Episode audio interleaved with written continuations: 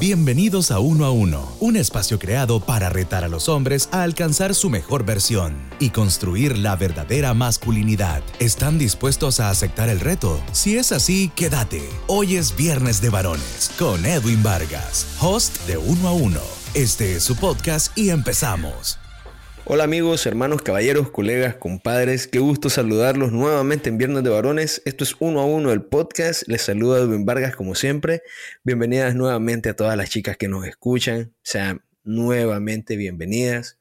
Las saludamos. Gracias por acompañarnos y por pasar este mensaje a todos los varones que crean ustedes que los necesiten. Hoy nuevamente en Viernes de Varones estamos en compañía de un gran amigo, de un gran colega, de un gran compadre, otro caballero que está luchando por la masculinidad y, queremos hoy hablar de un tema que para muchos puede sonar controvertido. Vamos a hablar eh, acerca de castidad, teología del cuerpo, de amor verdadero, como no lo hay nunca. Sea bienvenido, Fabio, ¿cómo estás? ¿Qué haces, Chango? ¿Todo bien? Acá andamos, gracias a Dios. Ansioso. Qué bien, hermano. Qué bien, hermano. Fabio eh, San Francisco de Córdoba, Argentina, sí, es verdad. Claro, claro, del interior del país. Sí. Ok. Bienvenido, eh, Fabio. Eh, pienso que es tu primera experiencia en un podcast, ¿así es? Sí, sí, es la primera vez. A ver qué sale de esto. Ah, ok, perfecto. creo que nos va a ir bien. las pláticas que tuvimos previas fueron muy, muy provechosas y creo que, todo va, a ir bastante bien. 24 eh, años, Fabio. ¿Por qué estudiar un, diplomado de teología del cuerpo? Y es medio. Es enamorar. Es como ver a la. Enamorarte. Y es como ver a la chica de tus sueños y no dejarla ir hacer lo imposible para tenerla con vos. Pero tan valioso, tan valioso como para, para perderte por ello, es la teología del cuerpo. Sí, totalmente. Totalmente, porque es dos mil años de, de fe, de filosofía, de teología. Dos mil años resumidos en una manera vivible. O sea, que cualquiera lo puede leer y lo puede hacer vida. Es maravilloso,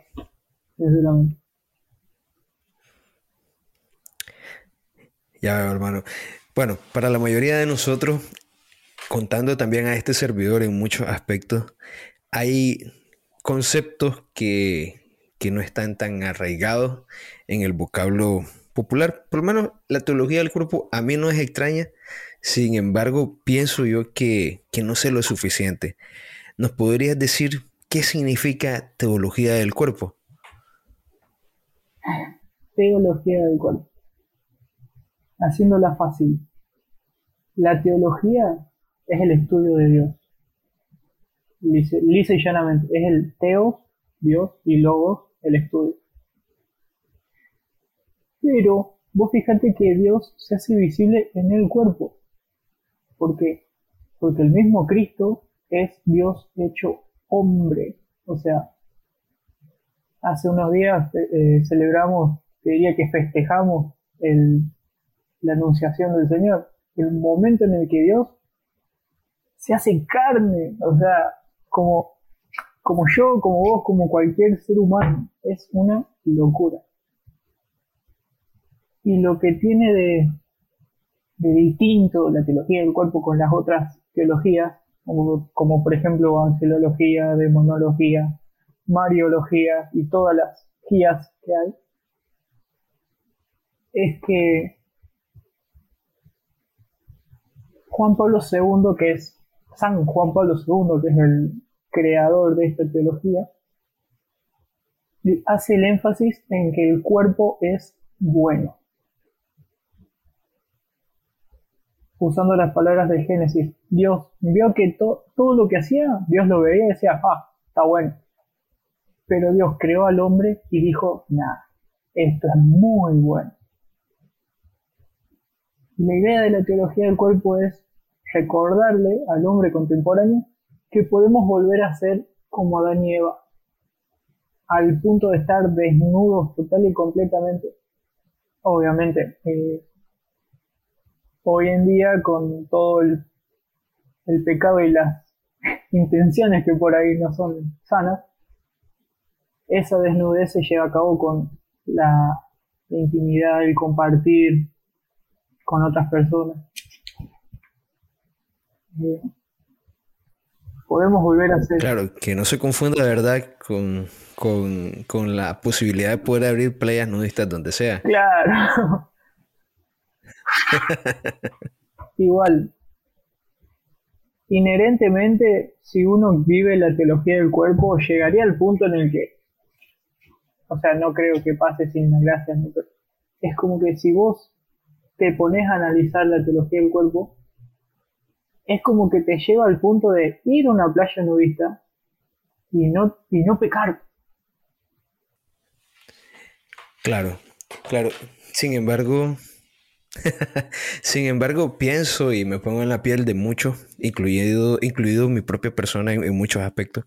Suena un poco idealista, ¿no te parece? ¿Crees que, que hay un camino para llegar hasta ahí o que simplemente a lo mejor en toda nuestra vida juntemos esfuerzo y solamente llegando al cielo podamos sentirnos así? Sí, puede sonar medio, más que idealista, diría utópico. O sea, peor. pero, pero sí es posible, porque vemos el testimonio de tantos santos que, que pudieron vivir la castidad, tantos sacerdotes, tantos consagrados, tantos, tantos noviazgos que viven la castidad hoy en día, ¿no? O sea, hay, no solamente es el no lo hago porque es pecado, sino el entender el verdadero sentido de la castidad. Claro, claro. Y es que, bueno, yo te lo decía, yo estoy convencido de que de la mano de Jesucristo todo lo podemos nosotros, los hombres, las mujeres, eh, en todo aspecto, no solamente en cuanto a la castidad. Sin embargo, la mayoría de las personas que nos pueden escuchar pueden llegar a tener ciertas dudas y decir, ok, esta cosa suena como que eh, es para los sacerdotes, es para las personas que nunca en su vida van a tener contacto con, con, una persona del sexo opuesto, pues porque castidad eh, significa que no voy a tener relaciones sexuales. Se pueden hacer esa pregunta. ¿Qué, cosa es entonces ya la, castidad como, como cosa propia? A ver, lisa y llanamente, la castidad es aprender a amar. Tan simple como es. Uno cuando ama, dice, bueno, necesito saber amar. ¿A quién vas a buscar para que te enseñe? Y de ahí depende también a quién escuches, porque puedes escuchar al mundo que te dice, bueno, si no te acostás con una chica en la segunda cita, no hay agua. Si no, tantas mentiras que dice el mundo que ya no sé cuál elegir. Pero, o sea, tantas, eh, tantas contras que hay. Y aún así, el ejemplo más grande que podemos tener es un tipo de 33, la imagen de un tipo de 33 años al que molieron a palo y lo colgaron de una cruz. Esa es la imagen del amor por excelencia. Por eso los católicos tenemos muchas cruces. no porque seamos todos exorcistas, sino porque es la imagen del amor por excelencia. No, no hay otro ejemplo más que eso. Si querés hacer las cosas bien, ya, si querés hacer cualquier cosa, tenés miles de otros maestros. Claro. Entonces, amar, ser casto significa asemejarme a Cristo. ¿No será eso una cruz muy pesada para mi alma, para mi mente, para mi cuerpo? ¿Qué piensas vos? Ay Dios, qué pregunta. Cuesta. Cuesta terriblemente. Es una cosa que si vos te decidís a vivir la castidad, tu cuerpo humano, tu parte débil, tu pecado te va a decir que tienes todo, pero literalmente todo. Es una cosa, una lucha de todos los días. Es más, diría de cada minuto. Porque la castidad no es no tener relaciones. La castidad es amar a la otra persona por lo que es. Una persona con dignidad. Eh, imagínate. El mismo Cristo lo dijo en, creo que en Marcos o Mateo, no me acuerdo. En el sermón de la en Mateo, en el sermón de la montaña dice, ¿han oído que se dijo? Eh, no cometerás adulterio. Pero yo les digo, el que mira a una mujer deseándola, está cometiendo adulterio en su corazón. Y esas son las traducciones de ahora. Si vos vas al texto original, dice, el que mira a una mujer deseándola, la hace adúltera a ella en su corazón. Vos escuchás esto y decís, nada, olvídate, nunca voy a poder vivir. y, fue lo que le pasó a los fariseos que lo escuchaban a él. Pues, parecían que eran cosas locas. Eh, y quiero trasladarlo a, esta época, Fabio. Eh, yo te lo digo, eh, de manera muy personal y por las personas que también conozco y he conocido en, mis alrededores, te van a decir, Fabio, pero yo, o sea, yo he estado con tantas mujeres, he visto tantas escenas de películas pornográficas, significa que entonces, pues yo estoy perdido, pues, es decir, si ya, ya condené a un montón de mujeres, entonces, pues, ¿para qué ser casto? ¿Qué, qué, qué, ¿Qué cosa buena puedo sacar yo de eso? Tantas cosas puedes sacar de eso. Primero, el hecho de que te des cuenta es terriblemente grande. Y después te queda cambiar. O sea, podés cambiar, podés ayudar a que adolescentes no caigan, podés educar a tus hijos, a tus sobrinos, Siempre hay algo bueno para hacer. Después tenés la posibilidad de decir, ah, ¿para qué si total? Ya arruiné todo, como decías vos recién. No, o sea, sea un poco más esperanzador y metele banda. O sea, esto es lo que tiene la castidad. Tenés que ser hombre para hacerte cargo Ok, entonces eh, podemos volver a comenzar. Fácil, difícil, intermedio, eh, entre más pecador, más difícil. ¿Qué pasa ahí en ese caso? No, eso es. Obviamente que depende la, la educación que tuvo uno, pero yo en, en lo personal y por lo que veo es que a todos los hombres nos cuesta muchísimo la castidad. El que te diga que no, no le cuesta, te. Porque es tan grande la atracción entre el hombre y la mujer que es algo bueno. O sea, la atracción entre el hombre y la mujer es la creación más hermosa de Dios. ¿Qué pasa? La concupiscencia, como diría San Pablo, fue lo que fue, eh, fue desfigurando esa, esa visión que tenemos nosotros de las mujeres, por ejemplo. ¿Y qué es la concupiscencia? La concupiscencia es la inclinación al mal, al pecado.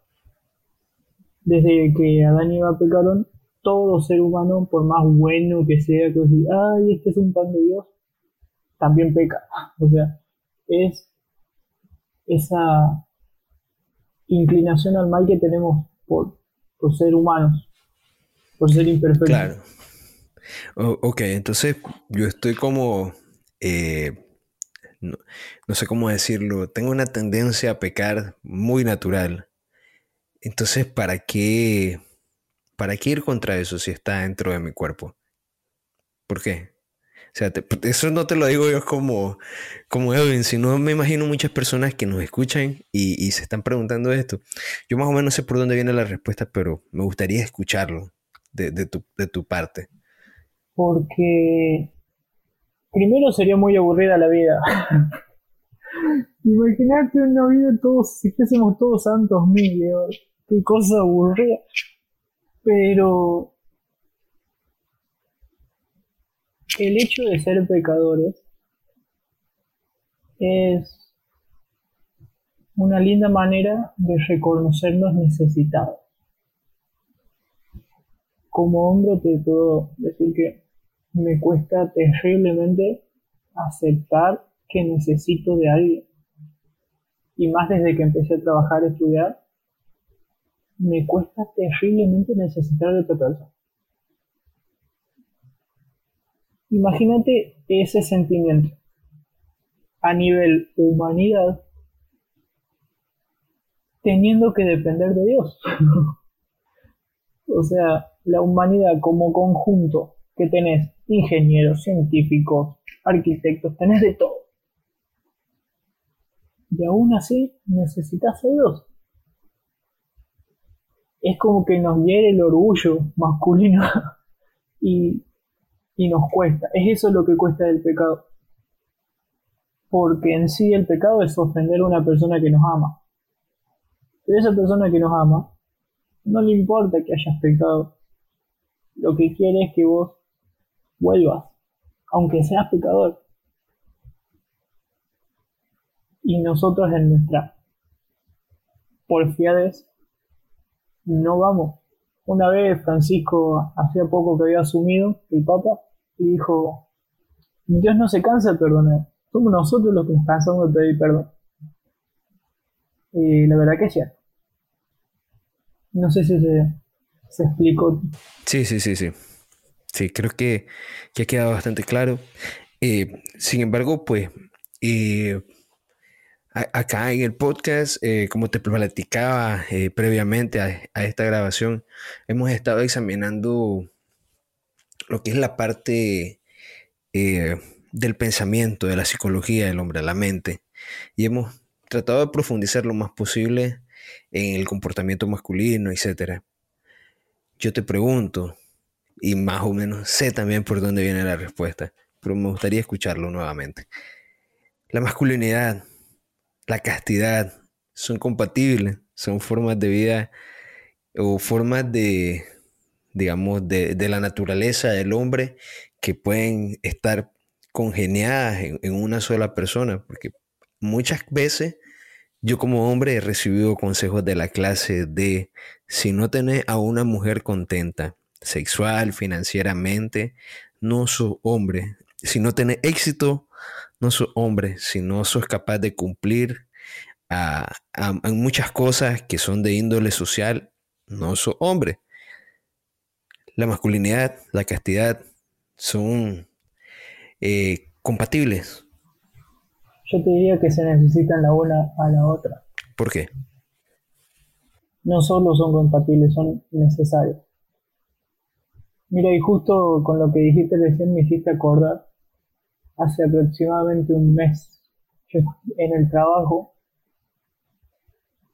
yo estaba hablando con mi supervisor mientras hacía mi trabajo, se va, pega la vuelta, viene y me dice así de la nada, che Fabio, ya sé por qué tus parejas amorosas fracasan miserablemente.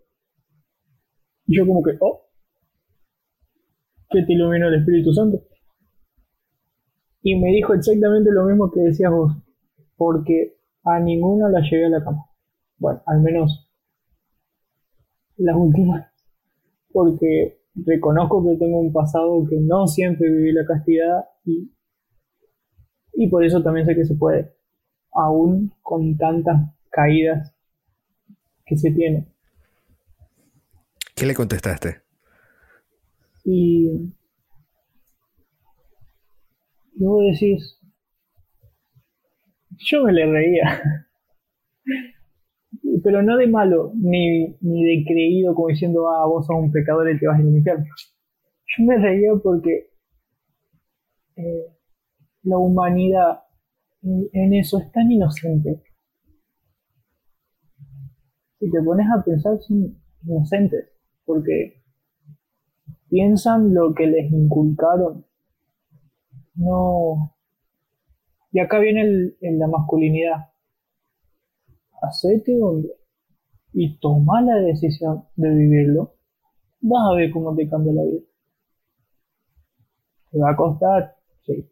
¿Vas a caer 3 mil millones de veces en un día? Sí.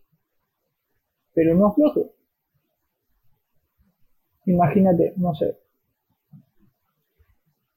un ejemplo argentino. El, el libertador de América, José de San Martín.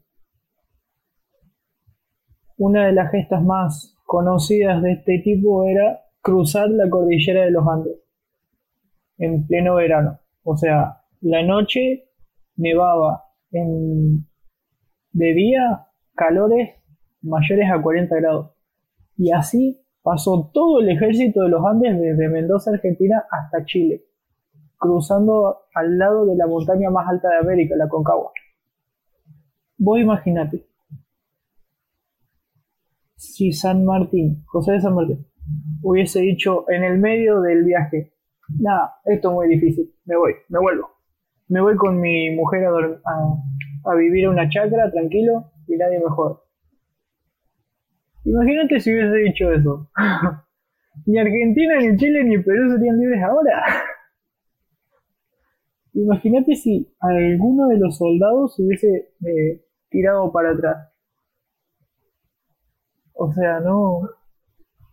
Y, y, me imagino que muchos lo quisieron en el proceso también. Sí, obvio. Pero se trata de un convencimiento de decir, me cuesta, no importa, voy. Es como decir, no tengo ganas de ir a trabajar hoy, no voy. Pero perdés todo el dinero que pudiste haber ganado. Es un paralelismo casi perfecto. O sea, si vos decís no puedo o no quiero, ya estás poniendo las barreras para algo que no sabes si podías hacer. Primero. Y segundo, de que te perdés un tesoro maravilloso. Ok. Eh, ciertamente eh, pienso yo y comparto mucho de, lo que decís porque eh, mayormente pienso yo que las cosas que nos hacen hombres son aquellas que nos hacen dominarnos y conquistarnos a nosotros mismos.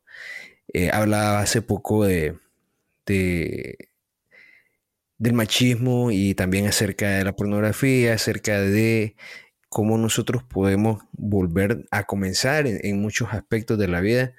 Eh, y es que conquistarnos a nosotros mismos y conocernos a nosotros mismos nos vuelve mejores y más hombres a la misma vez.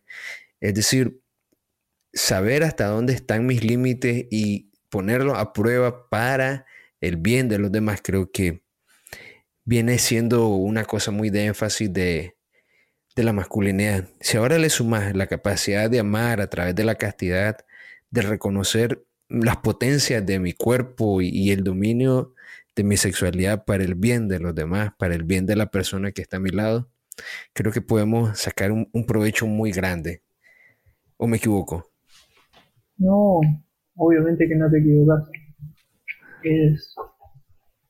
Si vos querés hacer las cosas bien, no te queda otra que la castidad. ¿Y a qué me refiero con hacer las cosas bien? Es, no es tener la familia perfecta o tener todo lo que planeas. Es ser santo. Si al menos los católicos tomásemos conciencia de que nacimos para ser santos,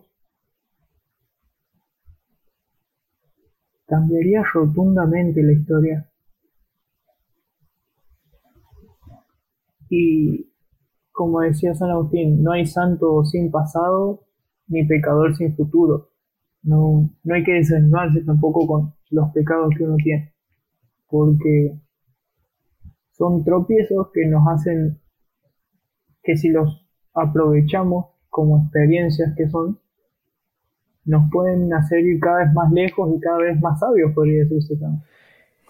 Y, qué interesante que citas a San Agustín, porque San Agustín es el peor efecto de cristiano que se pueda poner en muchos sentidos. Sí, sí, sí, San, Agustín es una reputación, hermano. Eh, yo soy un, un, crack, un santo a la par de él, a, las alturas de mi vida, de todas las cosas que hizo. Sin embargo, estamos hablando de San Agustín, es, San, San Agustín.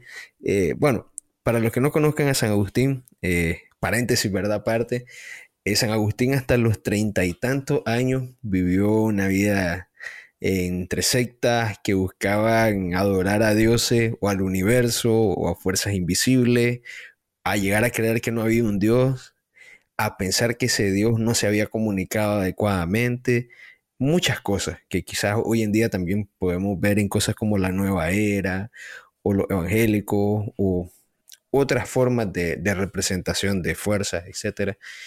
Eh, el sexo eh, y muchas otras cosas, San Agustín lo vivió. Y sin embargo, hablamos de San Agustín. ¿O no, Fabio? San con ese. Vos sabés que era obispo, era obispo y hablando con un sacerdote decía cómo rezaba él a veces, o al menos cuando empezó su conversión decía, oh Señor, concédeme la castidad, pero todavía no.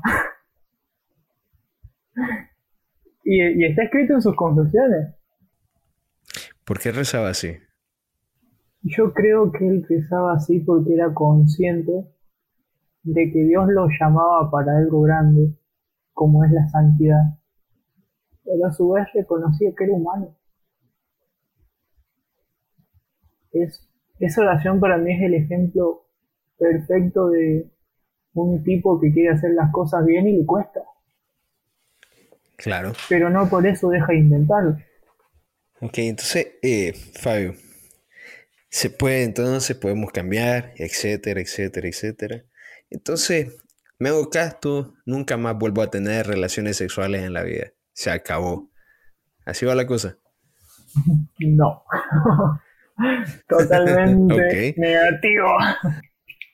Va, depende cuál sea tu vocación, porque por ahí tu vocación es consagrarte, ser sacerdote y así tomás la decisión de no hacerlo. Pero, como la castidad es para todos, en el matrimonio también se vive la castidad. ¿Y sabes en qué consiste la castidad matrimonial? ¿En qué consiste? en hacerlo, en tener relación. Con tu esposa, obviamente. Solamente con ella. Y nadie más. Y tampoco hacerlo por placer. Porque Juan Pablo II en sus catequesis, que forman la teología del cuerpo, lo explica bien clarito. El sexo tiene dos fines, unitivo y procreativo te une con tu esposa al punto de, como dice el Génesis, el hombre dejará a su padre y a su madre y se unirá a su mujer y serán los dos una sola carne. A ese punto de unión y procreativo, porque en el matrimonio Dios nos da su capacidad de crear vida. O sea, los católicos somos trinitarios. Creemos que Dios es uno solo en tres personas distintas. Claro. Como, como el spinner que tiene tres puntas, pero es un solo spinner. Y, y Dios al ser trinitario, o sea, son tres personas. El Padre, el Hijo y el Espíritu Santo. El Padre y el Hijo se aman tanto que ese amor es una persona independiente. No esperemos a entenderlo porque también hay una anécdota de San Agustín en la que nos dice, nunca lo van a entender. Pero la familia es el icono, la imagen perfecta de la Trinidad. Son dos personas que se aman tanto al punto de crear una vida independiente de ellos dos. Y esto fue lo que me hizo enamorarme del matrimonio. Claro. Claro, claro, claro. Eh, me gustaría pensar que cuando decís que no se hace por placer, no significa que no te vaya a gustar tener relaciones sexuales con tu esposa, con tu esposo, sino que no es que lo vas a utilizar para, explicado en lenguaje muy llano, quitarte las ganas a tu esposo, a tu esposa, o sea, o que te vas a casar solo porque ya no aguantas las ganas de estar con, con esa persona que tenés como novio, como novia. Claro, es un error muy recurrente pensar eso. Es más, la mayoría de, si te pones a analizar los matrimonios de los evangélicos, los protestantes, vos fíjate que tienen un montón de matrimonios de chicos de 20, 20 y pico de años. ¿Por qué? Porque ellos les enseñan la castidad de una manera negativa. Entonces, ¿qué pasa? Los, cuando tienen, ya son mayor de edad, se casan para poder hacerlo. Y no estoy juzgando de afuera, he conocido esa vida. He conocido ese ambiente. Y voy a decir, chabón, casi feo, porque por ahí no conoces bien a la chica. Y por un simple gusto, le pintó casarse y ya está. Y después te tenés que fumar toda la vida con una mujer que por ahí no era la que Dios pensó para vos. O viceversa, que también pasa. Claro. Y eso es lo lindo de la castidad bien vivida, que es una escuela del amor, te enseña a conocer a tu, a tu novia, a tu novio, y en base a ese conocimiento poder tener un discernimiento real si es o no el amor de tu vida. Porque no puedes amar lo que no conoces. Por eso hay mucha gente que no ama a Dios porque no lo conoce. Claro, y es que con la castidad también nosotros evitamos esta cosa de saltarnos lo que es la etapa de amistad, que hoy muy en día está echada básicamente a un segundo plano porque o se busca pareja o se busca amigo pero básicamente mi, mi novia, mi futura esposa o mi esposa tiene que ser mi mejor amiga también. Y, tiene que ser mi amiga, porque de otra manera no, va a ir bien la cosa. Ok. Y entonces cuando yo me salto la etapa esta de la castidad, del conocer bien a la persona, yo estoy metiéndome en la cama con una desconocida o con un desconocido. Y si soy casto, si tengo la, cabeza en su lugar, los pies bien puestos en el suelo, pienso yo, quizás ahí me añadiría algo me corregiría algo, pienso yo que el riesgo es muy bajo al momento de decir, brother, amigo, compadre, te estás equivocando, eh, eh, no es ella la persona correcta, porque vas a tener eh, herramientas, porque la conoces, porque sabes quién es, de decir, no es la persona con la que Dios querría que yo estuviera o con la que necesito estar. Y esto no implica que la persona que tengo enfrente sea mala, sino que me es más fácil ver si es o no adecuada para mi vida. Claro. Vos dijiste ahí la palabra adecuada.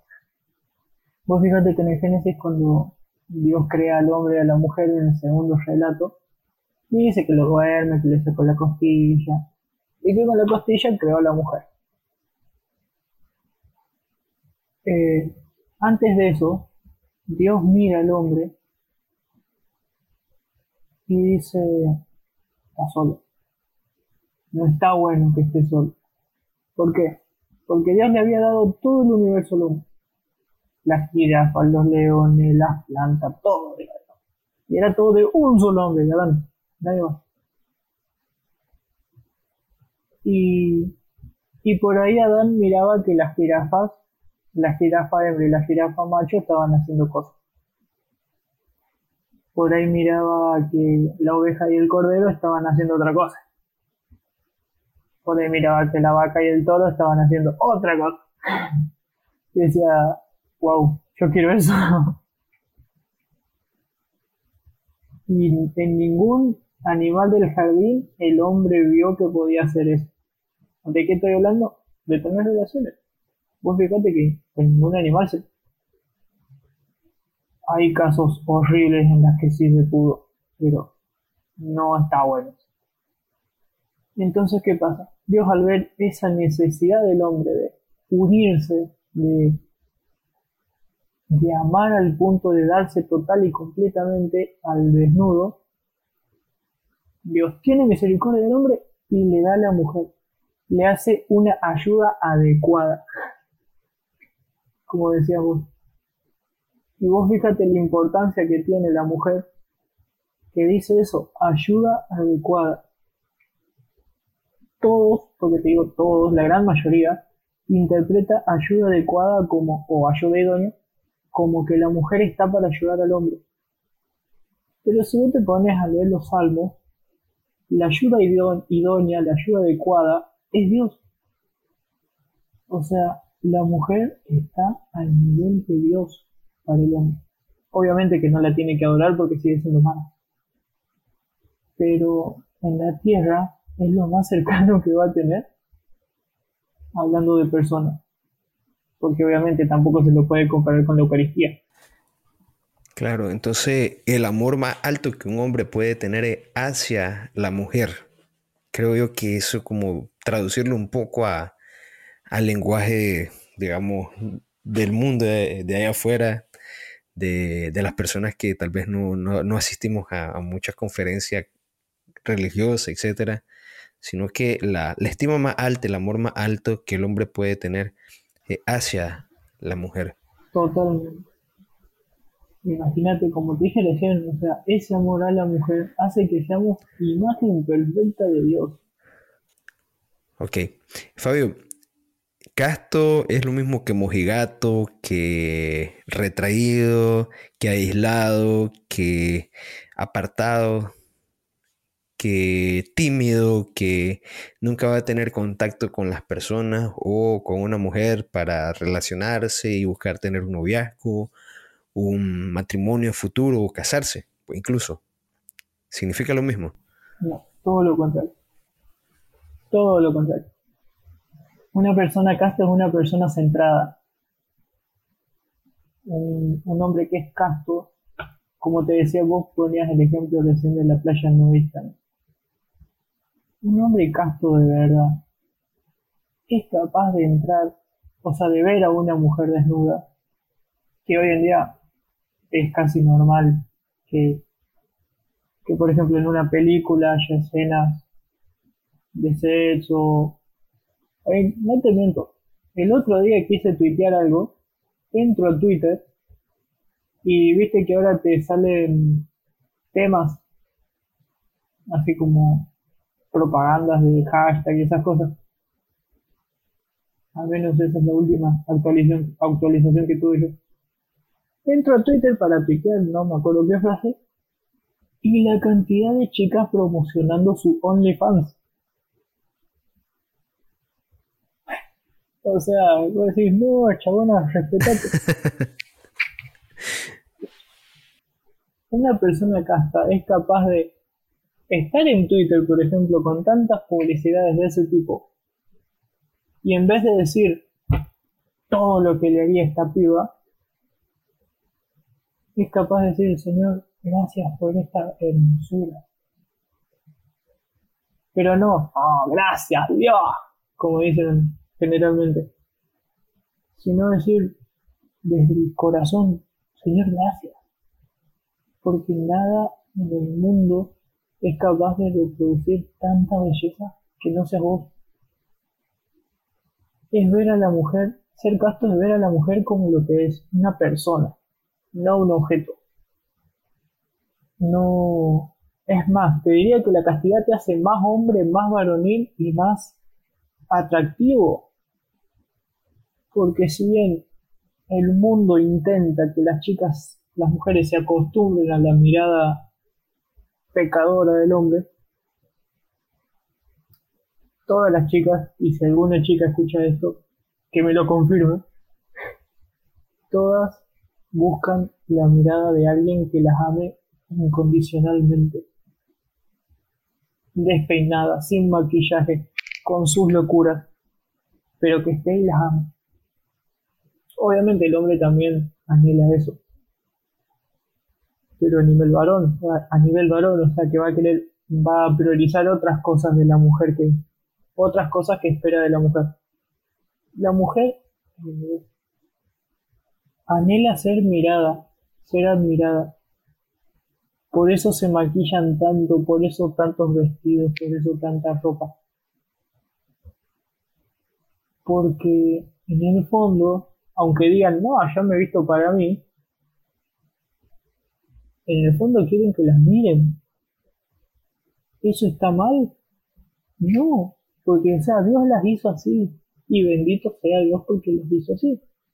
¿Qué pasa? Los hombres tenemos que educar la mirada para que ellas, en vez de sentirse deseadas, se sientan amadas. Y me cuesta, ay Dios. Te juro que es algo que me cuesta. Pero porque soy hombre, o sea, los hombres se nos van los ojos de la nada. Pero es un camino, es un camino que se puede y, y que termina cuando te morís. Listo y llanamente, no va a llegar un, un, punto en el que digas, listo, ya soy el casto perfecto, estoy listo para tener la familia perfecta. No, la última vez que vas a mirar a una mujer va a ser cuando te mueras, que no vas a poder mirar más a ninguna. Al menos con tu cuerpo. Claro. Llegados a este punto, Fabio, ¿qué recomendarías vos para comenzar este camino de, de la búsqueda de la castidad, de, de reconocer que que hay un, hay un, espectro, una cantidad de cosas, un listado de, situaciones en las que nosotros debemos vernos eh, como una motivación para superarlas, para volvernos mejores hombres, para ser capaces de convivir adecuadamente con las mujeres que nos rodean. Porque, ojo, que la castidad no es solamente con mi, mi novia, mi esposa, también tiene que ver con mis amigas, tiene que ver con mis compañeras de trabajo, con mis compañeras de clase, en la universidad, en la escuela, donde sea que nos encontremos, incluso hasta con mi mamá, mis tías, mis hermanas, etc. ¿Qué consejo nos podría dar, Fabio, para, para empezar a andar caminando por este, por este asunto de la castidad? Consejo, ay Dios, nunca estuve en, este, esta situación. Eh, antes déjame hacerte una pequeña aclaración que incluso te podría decir que es la manera más difícil de vivir la castidad entre varones. Porque en el grupo de amigos siempre hay un video, siempre hay una chica que pasa, siempre hay algo. Y si es entre amigos, peor porque hay confianza. Ahí sí es difícil. Pero una vez que lo vivís no lo querés dejar más. Aunque te cuesta, ¿no? aunque vos mismo te boicotees, porque es eso, o sea, caer es intentar tirarte a vos mismo, es traicionarte a vos mismo. Pero más allá del pecado y eso que se puede se puede sanar, que para eso está la confesión, el propósito de enmienda. el consejo que daría yo, que, que de hecho me funcionó, hasta ahora al menos, es, vos fíjate, cuando se te va la mirada que pasa una chica en la calle, qué sé yo, andando en bicicleta con una calza, eso atrae demasiado. Decís, bueno, gracias vos decís, una situación más pecaminosa no hay. Gracias. Bien, en serio, del corazón, del fondo de mi corazón te digo gracias. Porque me hiciste capaz de sentir ese anhelo de comunión. Ese anhelo de unirme a una mujer. Ese es un ejemplo práctico. Otro ejemplo que también podría ser práctico es la oración agarrarte como gallapata de, del manto de la Virgen. No hay nadie en la historia de la humanidad que vivió la pureza mejor que ella, después de Cristo. Pero están ahí cabeza a cabeza, María Inmaculada, no creo que... Eh, o sea, María es el ejemplo perfecto de pureza. ¿Y por qué la nombro a María y no a San José? San José también es castísimo, el castísimo esposo de la Virgen. Y fue un santo de los mejores. Pero el hombre, para descubrirse hombre, tiene que mirar a la mujer. Eso de los nenes con los nenes y la nena con las nenas no funciona. Obviamente no digo que seamos todos promiscuos, por favor no. Pero sí que haya comunión. Que por ejemplo, bueno, yo tengo la gracia de trabajar en una fábrica en la que hay por lo menos una chica las nueve horas. Está bien, es ella sola nomás. Y otro compañero ya nos ganó porque ya se puso de novio, pero se puso de novio con ella. Pero la importancia de la mujer, de ver a una mujer. Porque eh, una mujer te desbarata todo. Vos tenés tu, tu rutina, ¿no? Con, qué sé yo, con tu compañero de trabajo. Volviendo al ejemplo.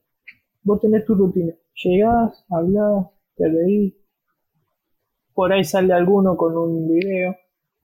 O, che, mirá la, la chica con la... Acá en Argentina decimos, mirá la que me comí el fin de... O sea, la chica con la que estuvo. Y eh, al principio cuando querés vivir la castidad medio como que le huís a todo eso, porque sabés que sos tiernito y no querés caer. Pero llega un punto en el que decís, no, si soy humano, no soy un odio. Además de que perdés amistades. Y no, eso no está bueno. Entonces, ¿qué tenés que hacer? Fortalecer tu voluntad a decir, bueno, ellos ven a la chica del video como un objeto. Yo no tengo que verla como un objeto. Obviamente, si puedo evitar ver ese video, lo evito. Pero hay veces que pasa. Es educar Educar la mirada. Sí, sí, te entiendo. Eh, sumados a este punto, claro, eh, eh, llegados a este punto, me hiciste recordar algunas cosas que quizás quisiera tomarlas ahorita porque si no luego y se me olvidan.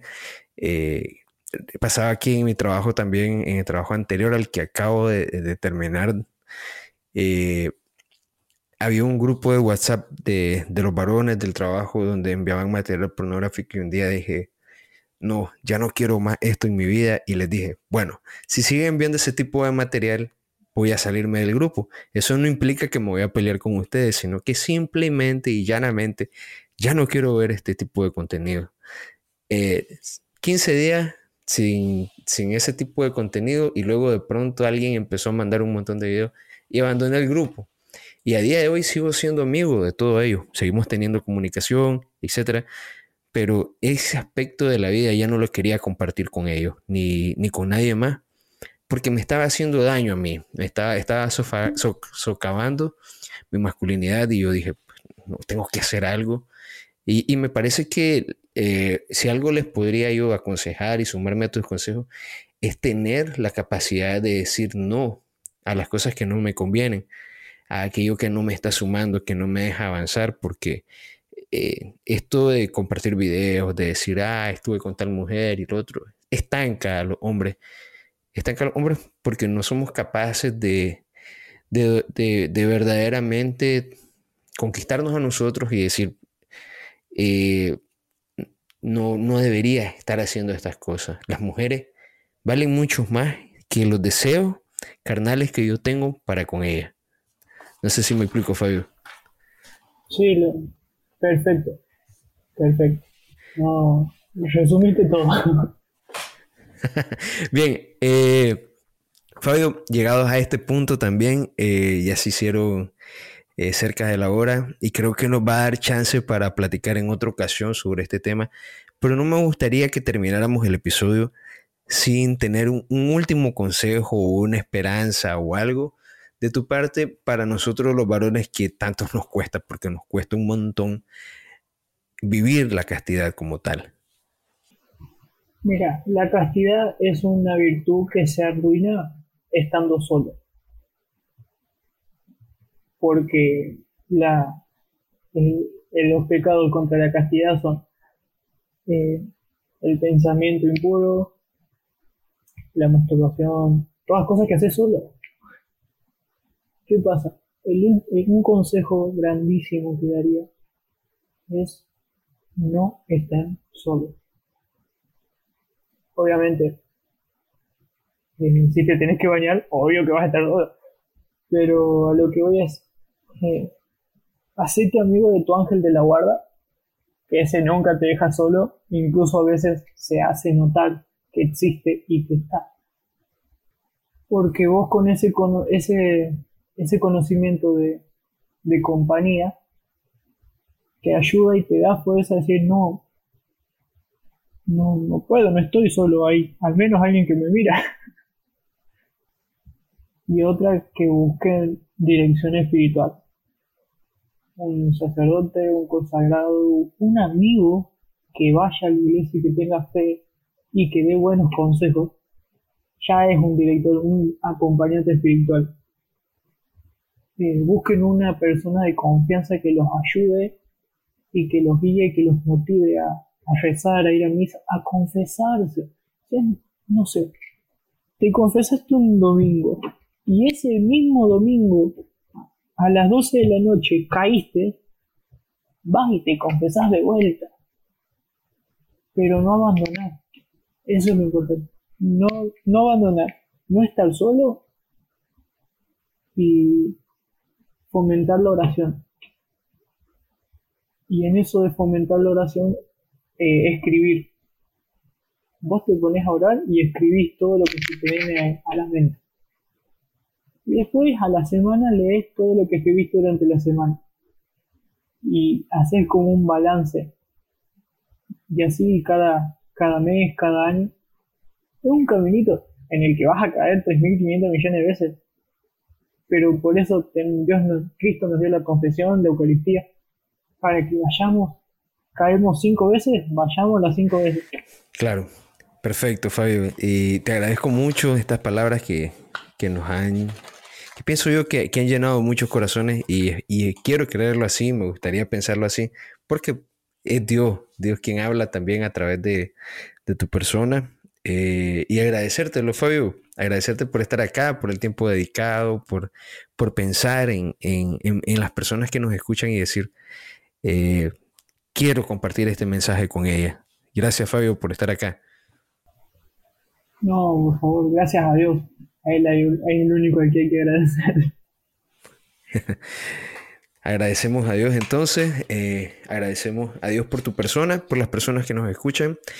Y bueno, por hoy vamos a ir cerrando este episodio. Ha sido grato contar con tu compañía. Ya saben, las personas que nos escuchan pueden seguirnos en nuestra página de Instagram, arroba uno a uno el podcast.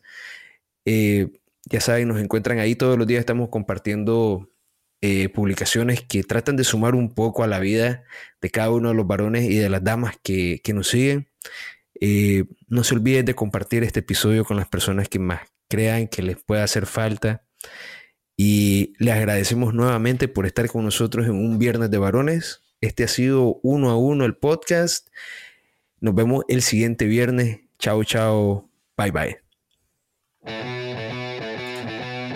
Esto fue Viernes de Varones en Uno a Uno Podcast. Gracias por acompañarnos una semana más. Síguenos en nuestra cuenta de Instagram, arroba uno a uno podcast, donde diariamente compartimos contenido para fortalecer nuestra masculinidad.